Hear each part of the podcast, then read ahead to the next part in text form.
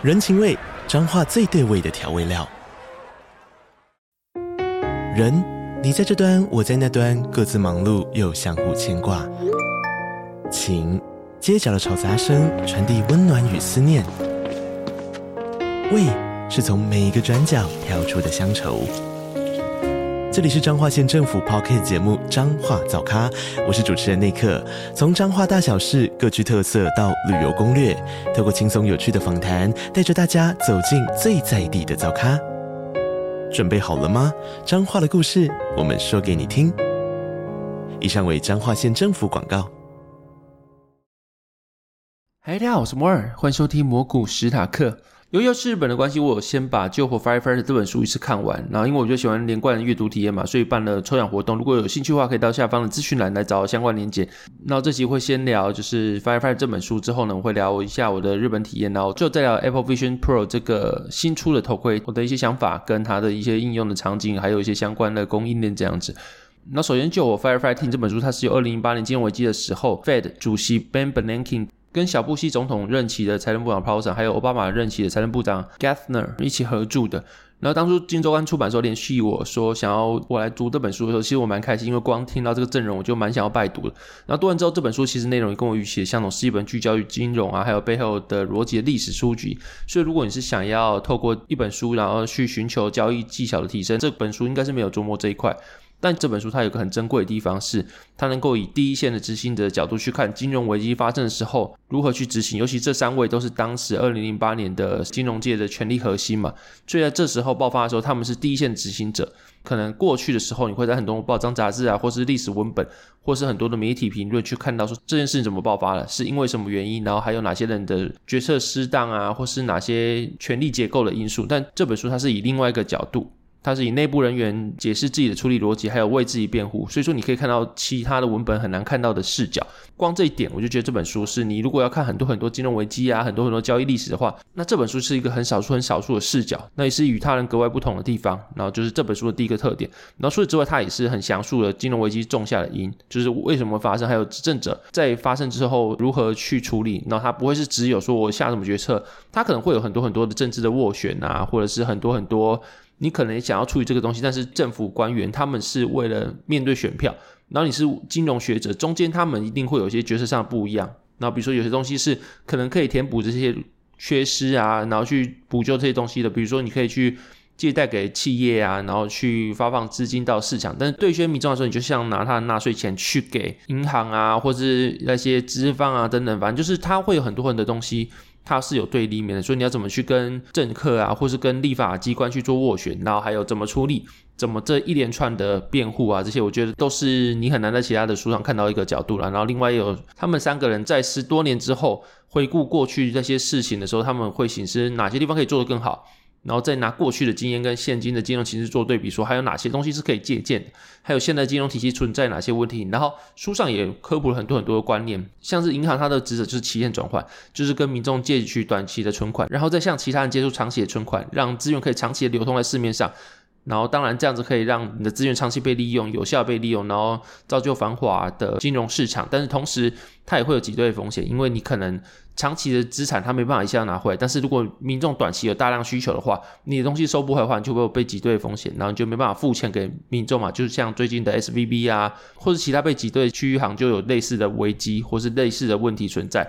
然后除此之外，就当初会发生这些事情，一部分是因为有些机构它不是银行，但做的银行的业务，像是雷曼兄弟等这些投资银行啊，他们实质上他们本质上不是银行，但他们却做了放贷啊，或者是他们有存款，或是你有衍生金融商品的交易等等的，然后就会把民众钱放到他们自己这边，所以说他们本来。不是银行，但他们却做银行的业务，但他们因为不是银行，他们没办法受到银行的监管机关的监管，所以就导致一些黑洞。因为监管机关本来就弱嘛，他们期间转换又是一个有挤兑风险的东西，所以导致后续的事件爆发的时候，他们。面对挤兑能力是更加脆弱的。除此之外呢，还有刚刚提到嘛，就是监管机关的分散，就是可能哪些是管银行的，哪些是管投资机构的，哪些是管什么的，然后彼此就分散，然后又有一些因为你切太细，所以有些地方是三不管地带或者模糊地带，然后通常很多很多危机或者有问题的事情就是从里面爆发。所以说，在监管分散这一块，他们也有提到。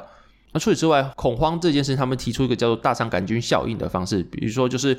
如果今天市面上少数的肉品受污染之后，短期内就算其他肉品没有被受污染，但是民众会有恐慌的心态，所以说所有的肉品的销量都会下降，大家都会对所有肉品，无论是好肉或是坏肉，有没有受污染肉，他们都会避之唯恐不及，所以就导致说大肠杆菌效应的出现，也就是我们市面上所说的挤兑，可能是少数几间银行有问题，或者少数几个资产它可能被抛售。然后会有流动性问题，但是大家会想说，我就先卖掉，我卖掉，如果在平常的价格下面，它的避险成本很低，就是把它卖掉而已。所以说你就先把它卖掉。但大家都想卖的时候，大家都想抛售的时候，就会产生挤兑啊，或者产生金融危机、流动性的问题出现。所以就会类似大肠杆菌效应的存在。然后最后他在回顾这些事情的时候，他会认为说，现在的银行体制当然是更健全，因为透过这些事情之后呢，会有很多新的法规。但主要的官员们面对危机的处理的权利也会更薄弱，因为在常年的歌舞升平的年代，其实。民众对于政府官员的权利是期望削弱，所以说现在主流是不断削弱这些金融官员啊，或者是监管机关等等的权利，所以导致说他们现在面对事件发生，他们已经没有二零零八年那时候那么大的权利，或是能够立即处理的一些工具可以使用。那所以说这也是他们提出的隐忧。当然，这是他的观点啦，就是你可能会有不同的观点，或是你可能会有不同解释，因为他们毕竟三个人也是人。然后金融观念其实有点像是什么社会学啊，或像是一些哲学，就是每个人对于金融观念这一套都有自己的想法。像是 Bernanke 他可能得到了诺贝尔奖，但现代货币理论也有蛮多人是持否定的态度啊。所以说这也是每个人他有不同看法。所以你要说什么官员就应该有更大的权力吗？那 Bernanke 是这样认为，但是。一般人会这么认为吗？其实大家的看法都不一样，因为你官员有更大权力之后，你可能会有其他的隐忧存在，比如说滥权啊，或者他们可能可以因为这样不受到监管，然后你可以从中去获得很多很多黑水或很多很多的利润等等，都是可能会有人去做评估啦。权力更大之后，你的安全性会下降嘛？其实不一定嘛，要看你的权力是扩张到什么阶段，或在目前没有危机的时候，你权力扩张到那么大的地步的话，它是不是有必要性存在？当然这是可以讨论，但这就是他们自身的三个人观点，那就给大家做参考这样子。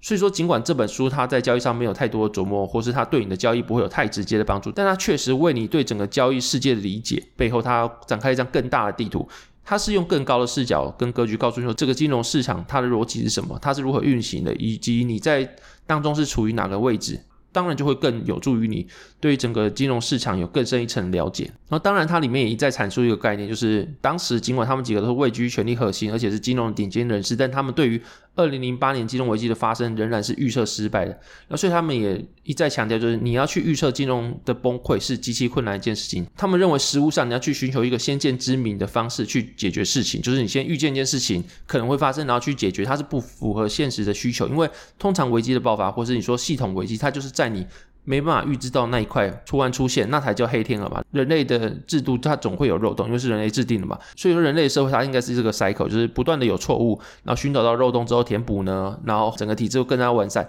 后续又会有另外的错误，然后你再去填补，再更加完善，在这个循环中不断的去让人类的体制更臻完美。但当然就是回到前面，你要去预测一个金融危机的出现，它也是一个非常困难的事情。所以你要说现在的。整个大环境是比较完善的，所以说未来就不会有金融危机嘛，或者后续就不会有任何危机嘛？我觉得是可以去思考一件事情。然后，如果你再拿这件事情来看，二零二三年今年的风雨飘渺，或是大家都有不同观点，认为会衰退啊，认为从此走到牛市啊，等等的，就是非常多的观点不断碰撞的一年。那你用这个观点跟此时此刻你再回头看这本书，我觉得是一个蛮有趣的一件事情啊。那或许看完这本书之后呢，对你的交易不会有直接帮助，但是会对你的部位配置啊，或者你的交易认知有更深一层的省思。总之，这本书我还蛮喜欢，因为我还蛮喜欢历史书籍，所以这本书有打中我喜欢这个偏好。那所以我很快就看完了，然后看的过程也蛮享受。当然，这本书有一些小缺点，主要就是翻。译的问题，有些东西或是有些语句啊，会要看几遍以上才能够理解意思，或是一些语句，它没有办法去完整的表达一个意思，你还要去想一下，它可能背后想表达什么意思，因为你可以明显看到它是翻译上有一些语句不通顺这样子的问题，但是它是少数的，然后也是瑕不掩瑜，因为毕竟这三个人所著的书，它就有非常非常多的可看性啊。然后总而言之，这本书就推荐给有兴趣的朋友，如果喜欢的话呢，我会在底下资讯栏的贴文抽出两位朋友，然后送金周刊出版这本好书《救火 Firefighting》一本。然后如果有兴趣，可以到下方资讯找相关连结。那接下来来到日本的环节，因为我弟在日本上班嘛，所以我去找他玩。上次找他应该是二零一九年的事情。那时候回来后，其实没人想过会隔了那么久才再去。中间因为疫情爆发嘛，然后这些事情是没有人可以去预料的。所以中间他在今年的时候有来玩一阵子。然后我之前有聊这件事。总之就这次相隔了大概快四年的时候又去找他。然后所以说日本跟台湾其实有很多不同现象，这次去的时候感觉更明显。然后有些是过去就有了，然后有些是觉得是新的，像是大家下班时间都很晚，就是通常八九点的时候，你看到地铁会有很多很多人出现，然后那时候整个街道上吃饭的地方，它可能会充斥着人啊，然后无论是卖场的便当、寿司、炸鱼或者鸡块等食品，他们的折扣也非常惊人，就像是精致很精致那种九宫格的便当，会放很多小菜哦，然后这种东西可以折合到大概台币四十块。反正就是他的生活，我会觉得说是非常有质感。但是现在回去看的话，它价格其实是比过去感觉更低的。那另外就是我们去吃一间中国餐厅，它是云雀集团开的。其实你说日本的中国菜，它其实就不是中国菜，它就是日本菜，它只是名字叫中国菜的日本菜。我知道这件事情其实有点难理解，但是日本的无论是叫什么台湾的什么，或是中国的什么。他们都是日本喜欢的味道，或是甚至他们改良成一个东西，它只有名字叫台湾，只有名字叫中国，但它实际上已经是另外一道料理，是台湾或是中国没有的那一道料理。总之就是那边的中国菜餐厅，其实我觉得蛮好吃的。然后有很多东西是你在真正中国或者在台湾可能吃不到，我觉得还蛮赞的，就当成去一个异国料理的感觉。总之就是我去一个中国菜餐厅，然后大概每道菜都大概是五百日元左右。或是我后面有去吃一个雪蟹吃到饱啊，然后雪蟹吃到饱一个人大概是五千块日币，折台币其实才一千出。但是如果你在台湾吃一个螃蟹吃到饱料理，我相信如果是给雪蟹无限吃的话，应该没有个两千是吃不到的。那除此之外，像是便利商店的泡芙啊，折合台币大概十五块内了。然后午后红茶小罐的，甚至在特价时候，你不到十块钱可以买到，大概三百五十 CC 那种，你在不到十块钱就可以买到了。其实我觉得那跟当时的时薪没什么涨有关系。二零一八年其实我还有再去吃日本，那个时候我记得当地的时薪大概是一千元日元，然后我现在去也大概是一千一而已，基本上就是涨个一成左右。而台湾大概从那时候到现在是从一百二涨到一百七十六，如果我的印象没有错的话，那如果有错的话欢迎指正。总之，台湾大概涨了四成，但是日本只有涨一成，这中间的水平差距就越来越少了吧？会让人家有种日本是不是稍微失落了这段时间感觉。当然说他已经失落三十年了，然后就是持续的薪水没有涨，物价也没有涨这个阶段。可是，在文化上，就像我刚刚提的九宫格便当卖四十块嘛，在文化跟质感上，它还是维持非常高的水平。无论你去看无印啊，或什么东西，或是它便当，或它的。一些小点都是非常精致、非常漂亮，所以说在生活质感上，它还是维持一个非常高的水平。如果真的要比的话，我觉得他们的人力服务可能比较贵，像是按摩，大概是台湾的两倍价格。如果台湾一小时是八百块的话，那边大概就是一千六百台币左右。然后除此之外，那边的空气也蛮干爽，就是虽然说也会热，也有大太阳的情况，但是你走半个小时也不太会流汗。你在那边甚至会忘记。流汗什么感觉？然后你也不会记起来，你应该要流汗的，或是你不会发生这种差距。是你刚从日本下飞机回到台湾，你可能下飞机走到外面，然后一个空气到你的面前之后，你才发现，哦，这边怎么那么闷热？然后你的汗就不自觉的爆出来。但是在日本的时候，你基本上你走半小时、一小时都是不会流汗，你会直接感觉到累。但是汗不会从你身上出来，这种感觉。但取而代之就是你会频繁的上厕所这样子。然后这次我觉得在吃上面蛮满足的，就是我在竹地吃的雪蟹吃到饱。刚刚提到，就是你会看到很多很多的螃蟹，是你一剪开那个蟹壳就满满的肉，你就知道说为什么火锅会有蟹肉棒那种食物出现。因为过去的时候我在吃火锅，觉得为什么有蟹肉棒这种食物？因为它根本就不像蟹肉啊。然后后来发现不是，那是因为我吃的蟹肉太廉价。如果你去吃比较大只的螃蟹，肉可以直接抽出来，它出来的样子就是像蟹肉棒，但是它吃的味道跟蟹肉棒不一样，是高级多，然后是。螃蟹的鲜味啊、鲜甜啊，都是比蟹肉棒还要强多了。但就是那个感觉是很像蟹肉棒的。那除了有吃烧肉吃到饱，但是没有吃到一个喝牛的吃到饱，因为那时候满了嘛，所以我们就是附近一间普通烧肉吃到饱。那这是唯一的一个大缺憾，然后其他我都觉得蛮满足的。还有吃了一兰啊、鳗鱼饭啊等等的，鳗鱼饭也是给我一个再教育啊，因为过去的时候我去日本是吃吉野家的鳗鱼饭，应该说我老婆很爱吃鳗鱼饭，所以那时候我们比较穷的时候就是吃吉野家嘛。然后这次去当地的小店，那些完全不会讲日文，我们这次去很多小店。然后去很多地方，因为我去住我第二边嘛，通常就是不会有观光客去的地方。那所以有很多很多店，他们其实没有预期会有一些不会讲日文，只会讲英文的人过去。当我开门，然后开始讲英文的时候，他们就一脸很惊恐的样子。你会明显的发觉到，开门的时候他们觉得你是东方人口，可能是日本人或怎么样，他们就很和善跟讲一大串日文。然后当你开始讲英文，那一刹那，你就发现他们的脸整个从一般的平静转为惊恐，然后很多很多人就干脆不接，说 no no no no no 这样子，但还是有人接你的。但是你要发现，就是你要跟他们讲英文，你要配很多比手画脚，甚至你要拿 Google 啊或者什么的 Translate 那种相机去照，去慢慢跟他们讲什么 I need one of this 之类的，然后 How much is it 之类的，然后就是你要搭配很多手势，你才能完整点到一份餐。但是就是好玩啦，就是一种你在异国。大家都不懂你，但是你有一种探险的感觉，然后你能够在那边吃到东西，当然就是不是观光客吃东西，那可能就是更贴近当地的生活一点。然后所以我也去吃那边鳗鱼饭，就有种被教育的感觉，就是当地的小店的鳗鱼饭是真的吃下去之后，一来你在台湾吃到很多很多的鳗鱼饭，它是会有土味的，但是那边是完全没有；二来它油脂是可以随着鳗鱼的肉感是慢慢的散开，所以你会有一种鳗鱼它整块到你嘴巴之后慢慢的散开，慢慢的融化，然后搭配上日本米饭真的很 Q，你就搭配上米饭，然后包裹了鳗鱼的一些油脂之后，吃起来是非常非常好吃。还有蒲烧酱汁跟台湾那种感觉不一样，它蒲烧酱汁我不知道怎么讲，就是你不会那么甜，不会那么的重口味。但是有种清香在里面，还有一种甘甜在里面，然后就是当地的鳗鱼饭也让我非常惊艳。然后在文化上，我也逛了当地明治神宫啊、香根神社，还有东京车站。尤其是香根神社，我等下会讲嘛。但是东京车站是当你可以看到一层楼里面同时有吉普力啊。集英社，然后集英社里面就会有猎人、排球少年、火影忍者、周回战、我樱，或是航海王、宝可梦、死神、银魂等很多很多你从小看到大的 IP，很多动画的作者签名一字排开，那满满的文化感，会有很多很多周边商品可以买，会让你觉得非常非常感动，甚至作者手绘的一些板子上面有他的签名，或者是说你整层都是这样的东西，你会觉得非常非常的冲击啊。那除此之外买衣服也超便宜，我在 Uniqlo 或是 UT 买衣服啊。大概四五件台币才不到两千块，就是这种价格，基本上台湾就是你可能没有到日币换台币卖这种五倍的价格卖这样的夸张，但是三折四折应该是有。这边买衣服真的是比台湾买衣服便宜太多，甚至我会跟老婆说，之后我们在台湾都不买衣服，我们就是存钱到日本之后，到日本买衣服，那我们就可以把这些每一件没有买到却没买中间的价差当做我们旅费存起来。我觉得这好像也是一个不错的事情。我那时候跟我老婆这样讨论。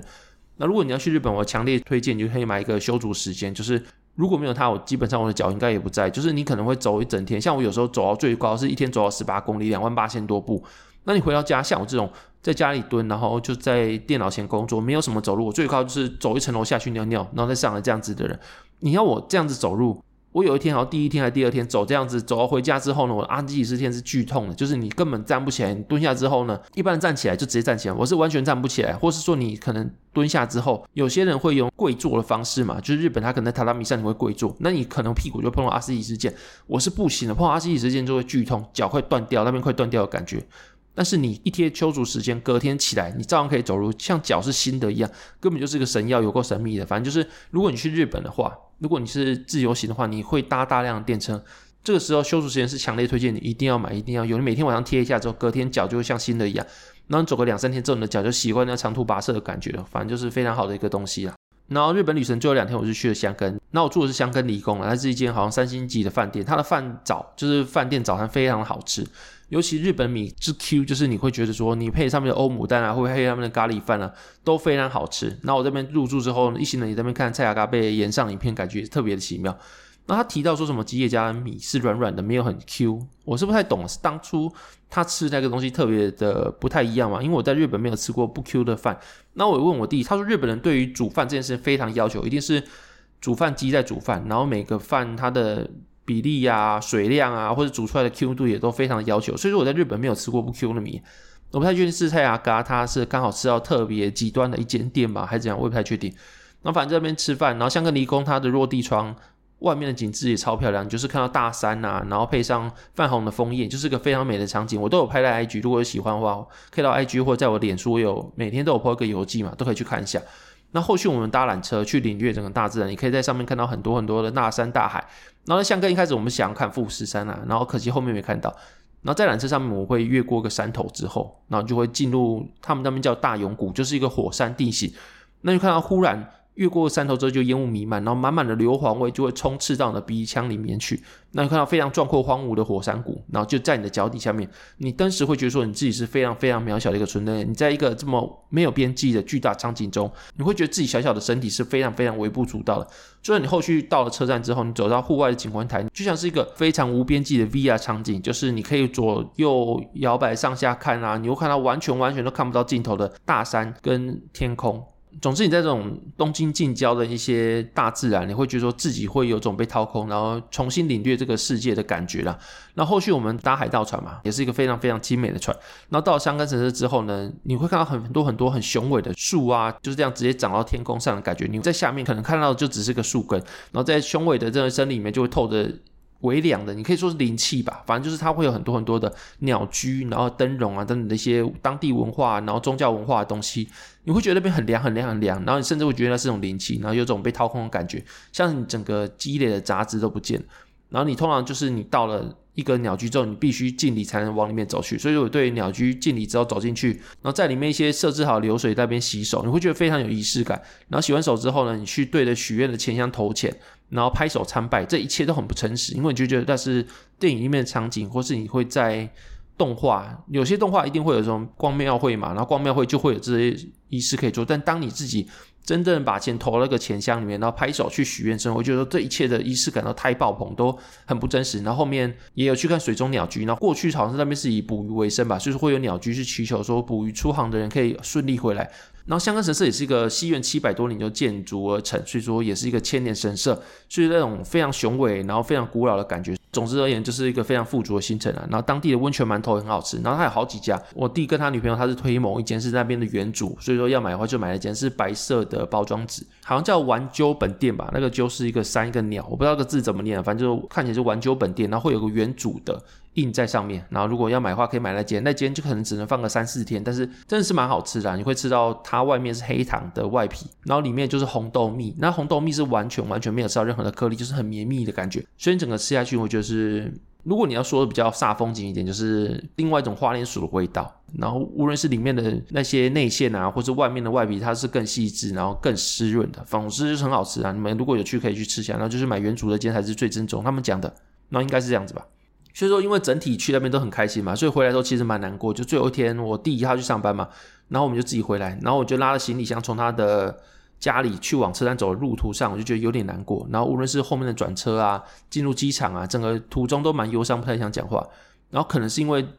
结束旅程的关系，然后加上你可能要离开一个很久没有见面的家人吧。所以说你就会一直想着，我不是才刚到日本吗？不是才刚跟我弟吃螃蟹吗？逛筑地市场吗？然后每个很快乐的当下好像都过去，好像有种所有东西都是稍纵即逝的感觉。好的事物它可能都留不久的感觉。然后当我在陷入这个回忆的时候呢，我已经坐上飞机，然后在飞机上吃了飞机餐。忽然我意识到我自己正在飞机上面涂的果酱，然后吃了飞机餐。然后我就想到说，这个此时此刻可能也是回台湾落地之后没办法去长期体会的。反正就是此刻也是很珍贵的一件事情。但如果继续想着，失去那些东西的话，我是不是就会失去专心涂果酱面包，把果酱放入口中，仔细咀嚼，感受这个滋味能力？就是如果我一直在沉浸在过去那些惋惜的思维，我是不是就失去了专注当下，然后去领略目前眼前的美好的事情？所以或许最不需要事情就是惋惜过去吧，至少在当下我会觉得。那所以说当下我就告诉自己专注到每一个时刻就够了。所以说也是因为这样子，心情会比较好，然后也真正把心神放回现在，而不是一直在想什么事情都过这种感觉。总之，我后来就回到台湾了，然后就开始当社畜，然后开始工作这样子。然后当我六月六号还是日本人相跟的时候，那时候刚好 Apple 发表他们的 Vision Pro 这个产品，那时候我还沉浸在大山大海啊或自然景致之中，然后也同时跟遥远的家人一起行动嘛，就是我弟。然后看这个头盔问世之后，我只是觉它是一个非常跨时代产品，因为有点像我当时的情况，然后去可以做连接，就是之后如果我有这个头盔或者 VR 这个产业真的成熟之后，我还需要长途跋涉来。跟他见面嘛，或者我去领略大山大海，还需要实际到现场嘛？当下我是没有细看这产品哦，我是打算回台湾之后再好好的看这个产品。但当下就有这想法，然后回台湾之后继续研究这个东西，然后觉得越看就觉得它好像是一个跨时代产品，甚至你可以说六月六号这产品推出来之后，它是一个人类世界往前推动的一个时刻了。然后首先，Apple Vision Pro 在过去还没出来之前，大家会以为说它是分开的，比如说它可能 AR、MR 跟 VR，它是分开三个不同产品，但实际上它是。结合在一起的，然后这边科普一下，通常这三个东西就是 AR、VR 跟 MR，它是对于这个真实跟数位两个世界的比重不同，会有不同的名字。像是你完全是数位，就是你完全沉浸在一个数位世界的话，它是 VR。那如果说你是以世界为主，然后数位是辅助，比如说你看到是现在的世界，但是你可能想叫出一些数值页面，或者你想要在生活场景叫出一些虚拟的事情来做辅助，比如说你可能想要跟另外人开会，你要把它投影到你的面前的话，那就是 AR，就是你主要是现实的场景，但是你会有一些数位场景做辅助的话，那就是 AR。那如果你想要真实世界跟数位都完全交融在一起的话，那就是 MR，就是两个混合在一起，它就是 MR。啊，所以它就是数位跟现实社会的比重不同了。然后所以说过去会以为说这是三个不同产品，但目前看起来好像是三个东西同时都在 Apple Vision Pro 这个东西是做得到的。然后他可能就指出这个产品一样。然后后面我回台湾之后，我有先看中文者的实际体验，然后他认为说这个完成度非常高。他有先介绍一下，你要用这个 Apple Vision Pro 的话，首先他当天是需要 iPhone 去扫描他的脸部啊或者是耳朵，但他说零售版应该是不需要，可以用头盔直接去做扫描。现在 Apple 其实有这种效果，就是你可以去扫描你的耳朵之后，它会放出声音，是更符合你耳朵的结构去听到声音，会让你的声音更符合你的生理构造的需求。然后，但后来它会实际测你的眼睛的度数，所以说你就算戴眼镜好了，你戴头盔的时候你也不需要戴眼镜就可以在里面看得很清楚，因为它的镜片是插入式的，会插入你在你的头盔里面，所以你不需要再戴眼镜进去，然后你就可以看到一个非常非常完美的一个视觉体验这样子。然后除此之外，会让人家赞叹就是它的操作非常柔滑，它是完全没有滑鼠跟指标概念。通常有些 VR 是你眼睛看的时候，它会有个游标。那你需要用眼睛对这个游标，然后去找到游标之后，你才能去移动这个游标去点东西。那它可能有点延迟，但是在这方面，他说它是非常柔滑的操作，就是你眼睛看到哪里，App 它的按钮就会反红，或是有一些其他的效果。那你用手轻轻的一捏之后，你就可以选取这个东西。然后通常。你可能要手伸出来，你才可以捏，然后 VR 才感受到。但不是，你只要放在脚边啊，或者完全的让你的手自然垂落，无论任何时候，你手一捏，它就可以感受到，那它就可以让你去选取的东西。所以说，你要选取一个东西的话，你就真的只需要看向那个东西，然后手轻轻的一捏，你就可以选到这个东西了。然后这是一个非常非常没有延迟、符合使用者习惯的一个操作啦。那除此之外，这个东西它有非常多的应用。当天他就有体验了 3D 的照片，就是他说这个 Apple Vision Pro 它可以去拍 3D 的照片。然后当天 Apple 它有放了几组照片去给他做观看，然后你就看到一些小朋友围在一起玩的照片啊，它就真的很像是小朋友就站在你的脚边，然后是立体的，然后就很像是真的有几个人在你脚边的感觉，但他们是不会动的，就是一个照片。或是有一些小朋友吹生日蛋糕的蜡烛这种感觉。所以说，如果未来这个东西可以被广泛运用的话，说不定你可以去记录你生活中每一个珍贵的一刻。那比如说你小朋友过生日，或是你跟你的年迈的妈妈啊，然后去哪里玩啊，去拍下此时此刻。那未来的话，你只要戴上头盔，你就可以在那个场景重新去运用，所有东西都是 3D 的。然后甚至你可以去跟这些东西做互动，仿佛亲临那一刻的感觉啊。所以说当初钟文哲看到这个东西的时候，他用未来以来这件事情来形容当下的那个震撼还有感想，就是好像是人类的另外一个时代已经开始了。然后另外它有个应用叫做 Personal，然后其实就是 Avatar 吧。就是你可以用头盔扫描自己的模样，然后是有紧身的，有鼻子在前面啊，然后眼睛稍微在后面一点，这种 3D 的人物形象的感觉。然后你未来的话，因为你戴头盔，所以说如果你要 FaceTime 或是要跟其他人去开会的话，你不可能就用两个眼睛这么丑的样子，然后戴着头盔压着自己的脸去跟人家互动嘛。所以说你一定是用一个 Avatar，那他们就称这个是 Personal 这种感觉去跟人家互动。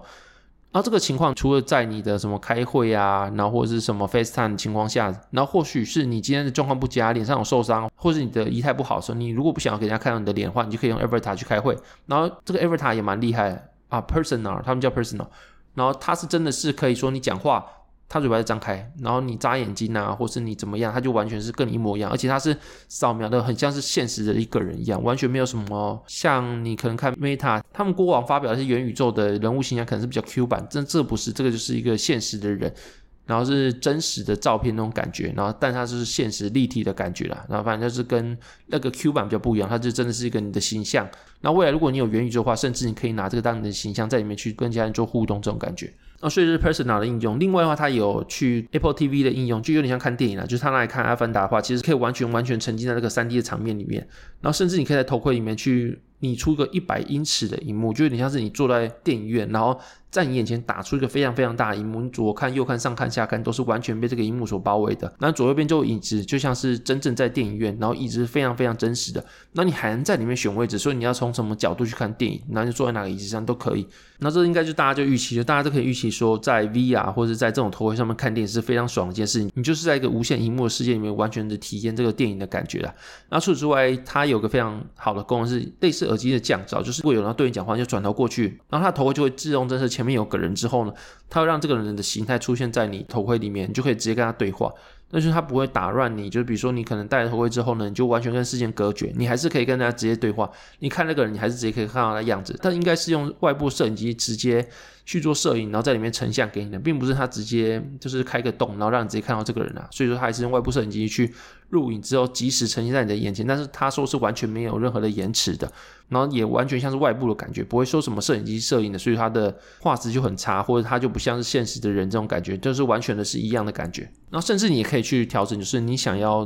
虚拟多少，然后外部多少。比如说，你可能想要一点点虚拟世界，然后你还是要可以看到外面世界，那你就可以用通透模式去改成你还是可以看到外部世界跟现在这个世界。那如果你要完全 3D 的沉浸，你可以去调整，就是你要完全 VR 的感觉，完全不要有外面的任何一点感觉，这都可以去调整。然后当然这些外部世界也是用摄影机去做摄影，但是完全跟外部世界是一模一样，就是你可以去调整说你要跟这个世界有多少连接，或是你要完全沉浸在你的 VR 世界里面。然后就算你沉浸在 VR 世界里面，转头看到个人，他侦测到有那个人，你要跟他对话的话，他还是会让他出现在你的眼睛里面，所以是一个蛮好的一个，有点像是耳机的降噪功能感觉。你要多降噪，你要跟这个世界有多少连接，都可以自己控制的感觉啦。然后除了看中文者的评测之后，实际上也看到网络人士的一些分析。有些人他使用者体验是非常好的，他们认为说现在这个东西的画质应该是史上最好的一个 VR 头盔。然后目前评论 VR 的头盔或者 VR 解析度有个非常好的指标叫 Pixel per Degree，就是 PPD，就是类似像素的概念，是越多表示你在空间中的细节会越丰富。一般来说，Meta 的目前的头盔大概是在二十级左右的 PPD。然后人眼的极限，有些网友是说大概是六十 ppd。然后这是 Apple 头盔，根据外国网友的一些推测，大概是到四十 ppd，就是比一般的主流头盔大概多一点五倍。然后除此之外，可能这个东西它没有非常非常多的新技术，就是很多技术集大成。但是苹果在所有东西都做得很好，比如说在眼球追踪过程中做得非常顺畅了，几乎低延迟的。然后这种感觉就有点像是 OpenAI 出来的时候，大家都批评他说：“哦，你就只是 AI 的集大成，你又没什么新的技术出现。”但是你能够商用，能够让使用者体验非常好，它就是个非常非常难的门槛，或者你说非常难的应用，它也是一种学问。就算你很多技术都做得很先进，又如何？你能够让大家能够取用，能让人喜欢，能够让消费者能够很顺利的使用这些技术，所以这消费者体验能够做得很好，它也是同样非常重要的一件事情。那 Apple 在上面做得很好，而且它把所有的技术做得非常非常符合消费者直觉，所以说你只要搭配眼球的观看。还有手轻轻一捏就可以选取东西，还有很多直觉的能够跟 VR 去进行互动。他们说，通常一个完全不同的消费者，可以在三十分钟以内就可以熟悉所有的功能，然后很好的去使用这个头盔。所以说，推测目前这个 Vision Pro 应该是 VR 硬体的集大成之作，然后未来应该也可以跟 iPhone 啊、Mac 还有 Watch 这些 Apple 的产品去做联动吧。那当然也会有一些人去提出质疑，像苹果并没有显示出太多惊人技术，但当然就是像我刚才讲一样，你如果能够把一个既有技术做到消费者喜欢，使用者体验更好，就像 OpenAI 一样，Meta 的首席科学家也去批评他说，哦，他又没什么新的技术，但是问题大家喜欢。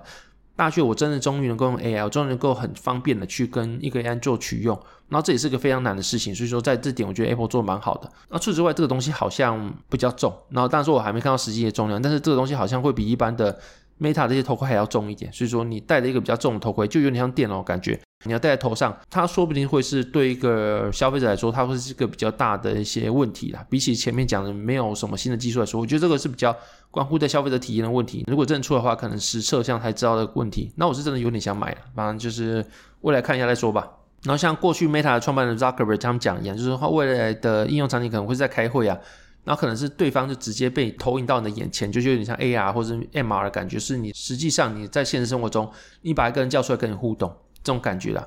然后或者说你可能身体不舒服了，你真的甚至可以用 VR 或是 AR 直接看诊，把医生叫来，跟他说你有什么不舒服的地方，然后因为你是头盔嘛，你可以侦测你的心跳，侦测你的血压，侦测你的身体的一些数值，所以他可以直接透过这些数值，甚至会比你现场直接问诊，现在这种状况的时候会更好。那所以他甚至可以远距离刚问诊这种感觉，然后或是 Zuckerberg 所提到，就是他可以让你早上起来的时候觉得你有点不舒服，甚至这个 VR 头盔可以 renew 的状态，那时候我觉得。怎么可能？你这个 VR 头会怎么去让你不舒服的状况去得到缓解？那时候我不太懂怎么办到，但近期马斯克也说他要推出脑机的人体实验，也通过了。或许这个都有关系吧。未来你可能脑机加上 VR 头盔会是人类的另外一个世界吧。那像我刚才讲的，它可能是另外一个人类世界里程碑。然后反正现在这个就很多想象。然后如果你再搭配脑机的话，会有更多想象。然后这个应用场景应该也是蛮多的啦。所以说，这个头盔出来之后，或者说你在 VR 产业逐渐兴盛之后，如果说今天我还要去日本玩，我还有需要真正到日本，我还要看富士山，我要真的去看富士山吗？还是可以出个 content 里面就真的是说我可以爬富士山，但我用 content 去爬，我就在游戏里面爬，然后它的东西如果跟现实完全一模一样的，那它一样可能会让我感动吧？那这样的话，我还有需要去爬富士山吗？或者我想看一个博物馆，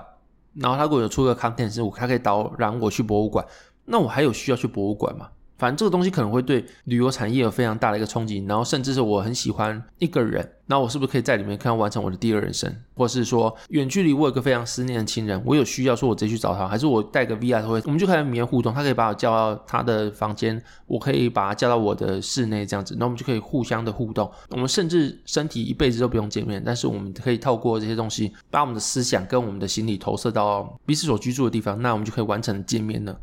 好像就很多东西是现在想起来是完全不符合直觉，或不符合现在我们的习惯的应用场景跟人与人相处的状况。但是未来可能都是一些新的体验呐。然后甚至是哦，现在在现实生活中你处的不好，你没有钱呐，你可能只能穿破破旧旧的衣服啊等等之类。但你未来如果在这个里面，你可以过第二人生的话，你在里面当个有钱人，你在里面穿光鲜亮丽，可能你在现实生活中长得不漂亮，但是里面如果可以捏一个比较帅的脸，比如说我想捏的像什么木村拓哉嘛，他比较老了吧？现在新的有谁啊？瘦子吧，对啊，就是像这种帅哥。如果你想把自己捏那个瘦子的话，那就算现实生活你长很丑，但你在里面跟人家谈恋爱，你这辈子如果跟一个人就是在上面去做谈天说爱啊、谈恋爱啊之类，那你现实生活中脸可能还比较没那么重要吧。就是你可以在里面完成一个比较属于你自己可以控制的第二人生啊。因为你生下来你要长什么样子，你要生在什么有钱不有钱的家庭，也不是你能控制。那说不定这个是你可以比较去琢磨，或者这个不是比较是你可以掌控人生啊这种感觉啊。但我觉得 Apple 也蛮厉害，就是你看一个头盔十万多，然后大家都不觉得说是它太贵，有些人开始质疑是自己太穷的问题，所以就是会有些梗图流出来说什么 Tim Cook 说什么，你说 Apple 的头盔十万太贵，太贵从来不是 Apple 的问题，是你自己的问题，那种感觉反而会让人觉得哦太贵，是我自己要检讨自己那种感觉，好猛。可是这个东西是 Meta 你完全做不到，你看 Meta 那个头盔出来多久，他们赔钱卖，就是为了让 VR 这个东西做普及。但你看 Apple 这个头盔出来之后，贵突然就变消费者的问题，其实蛮屌的一件事情呢。然后，总之呢，就是这种东西出来之后呢，可能会有相关的应用产业。我目前讲的就是第一个一定是镜头厂嘛，像台湾什么叉叉光之类一众的光学啊，或者是镜头厂商，像刚才讲的一样，就是它有无限的荧幕或者几百个荧幕同时在用。比如说你手要捏嘛，才能够选取，那手要捏也是因为那个头盔下缘有无数的镜头在侦测你的行动，那或是你要无数的镜头去外部摄影之后，那个人才能够到你的世界里面让你看到。那所以你会有需要非常非常多镜头，那这样这些叉叉光。他们一定一众厂商都会受惠，然后除此之外也不会说所有的镜头是低品质的镜头，一定会有些镜头它对特定场域来说是可以应用，所以它的要求是更高的。那说后续的话，如果这个东西降低售价，然后让它的出货量大幅提升的话，说不定对这些叉叉光来说是非常非常好的一个利多了。然后目前的话，应该出个几百万台，两百万台到八百万台应该是没有问题。以苹果能力来说，几百万台一定是没有什么问题的，所以他们应该是直接受惠厂商。那除此之外，因为你要算那么多荧幕，你的中央的核心处理器一定要非常强。但是你在头盔空间有限情况下，你不可能有太大主机去给它做运算。这时候 AI 的这种相关，或者你说记忆体啊，或是半导体、逻辑 IC 等等的，那或者是什么封装系数，这些都是需要非常多、非常多的需求。然后这应该也是直接受惠。然后后面就是网通啊，就像网络传输或者 WiFi Seven 这些技术，应该也是直接受惠的东西啊。然后后续有游戏产业，就是你一个东西要起来，你硬体有了之后，你新的游戏嘛。那你要在这个东西上面，你可能是完全不同。比如说，你可能买了《侠盗猎车手》，你可能买《暗黑破坏神四》好，等等的。但是你在上面，你不可能玩你手机买的啊，或者你在电脑买的，你不可能在 VR 上面玩啊。就算你已经有这些游戏好，你还是重新得买一套在你的 VR 上面，你才能够重新玩了。所以说，在 VR 上面你还要重新买一份，那它就是完全完全蓝海，没有人有买过任何一套游戏的一个市场。那所以你那些经典的 IP 啊，然后已经卖很好很好的作品，你还是得重新买一次你才能玩。那对他们来说，你卖了很多人在手机。电脑又如何？那现在 VR 他们又没有买，所以说他们还是要重新买一次啊。所以这是个非常非常大的商机，因为它是等于重新翻新，所有东西都要重新买一次，重新销售一次，所以这个需求是非常可观的一件事情啊。我们目前讲的就是这四个吧，就是镜头厂啊，或者 AI 相关领域，网通跟游戏应该是蛮直接受惠的。那我也蛮好奇，是未来 AI 出来之后呢，这个场景会变怎么样？但是关于去日本或者出国玩这件事情，我还是觉得目前这个技术来说，还是直接出国体验还比较好，因为你这个体感还没做起来嘛，就是你在一级玩家或怎么样，他们还要穿件衣服。然后，做你在 VR 里面的触觉啊，或者神经反馈才会传达到你的皮肤上面。可是目前的话，还没有皮肤这个东西出现，所以你目前的神经的反馈啊，或者你目前输出的这些内容，还是透过眼睛为主。那如果后续真的连你的触觉都有反馈的这些商品出现的话，那可能就是另外一个里程大妖精嘛，大概这样子吧。反正好想再去日本了，大概这样子，好忧郁哦。那今天进入讲笑话时间。第一个笑话是，今天买早餐的时候，后面的人拍我的肩说：“哎，我先到。”哎。然后我就回答说：“我流川枫诶。”第二笑话是，有一天白气球揍了黑气球一拳，黑气球很生气很痛，所以决定告白气球。好，这节目到这边，如果喜欢节目，可以在 Apple Pass、Mr. Pass 跟 Spotify 给我五星评价。如果有需要商业合作的话，可以在资讯栏找我的商业合作信箱。那就这样，拜拜。